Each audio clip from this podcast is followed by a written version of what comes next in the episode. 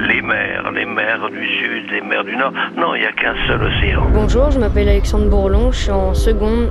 Alors pour moi, la mer, c'est déjà un espace de loisirs, par exemple pour euh, les surfeurs, donc j'en suis un particulièrement. Pour les gens qui pratiquent euh, bah, tout sport de glisse euh, sur l'eau, je me pose des questions sur euh, la pollution et l'effet que ça aura plus tard. Comment on pourrait faire et est-ce que ça pourrait changer si on faisait un gros effort euh, tous ensemble? Mais oui Alexandre, et pour François Sarano, océanographe, plongeur, conseiller scientifique pour la Cité de la Mer de Cherbourg, ça n'est pas si compliqué. C'est très simple. Même quand on est à Clermont-Ferrand, très loin de la Manche ou de l'océan Atlantique, de- on change de manière de consommer. Par exemple, je ne me rase plus avec de bombes à. J'ai plus de bombes à.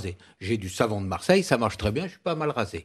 Je change de shampoing. On n'utilise plus de sacs en plastique, des choses élémentaires. On ne contribue plus à l'empoisonnement des animaux marins. Quand on utilise de la lessive ou des shampoings avec des tensioactifs, on détruit la pellicule de surface ou vit le plancton. C'est juste simple, on le sait. Il y a des milliers de recettes sur Internet. Et puis je suis l'industriel. C'est mon père, c'est mon frère, c'est mon cousin.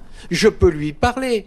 Il y a des tas d'industriels qui sont comme moi, en train de s'interroger, en train de dire, mais comment est-ce que je peux changer les choses? Et ils y arrivent Julie Tourol travaille à l'IFREMER, l'Institut français de recherche pour l'exploitation de la mer. Devenir acteur, c'est possible. Il y a un changement des mentalités et une soif d'apprendre, envie de s'impliquer aussi, ça c'est important. C'est aussi une chose qu'on essaie de développer à l'IFREMER, c'est on a quand même des programmes de sciences participatives et ils peuvent nous aider. Par exemple, on a un jeu en ligne qui s'appelle Deep Sea Spy, Espion des grands fonds, qui permet à n'importe qui de venir nous aider à annoter des images issues des observatoires des grands fonds et aider à l'avancée de la recherche. La science participative, pratique citoyenne développée notamment par l'association Planète Mer et un de ses créateurs, Laurent Debat, pour étudier le vivant sur nos littoraux. L'idée, c'est effectivement d'établir un état de santé de cette biodiversité littorale, de la suivre grâce à des observations citoyennes. Ce programme s'appelle Biolite, comme biodiversité du littoral.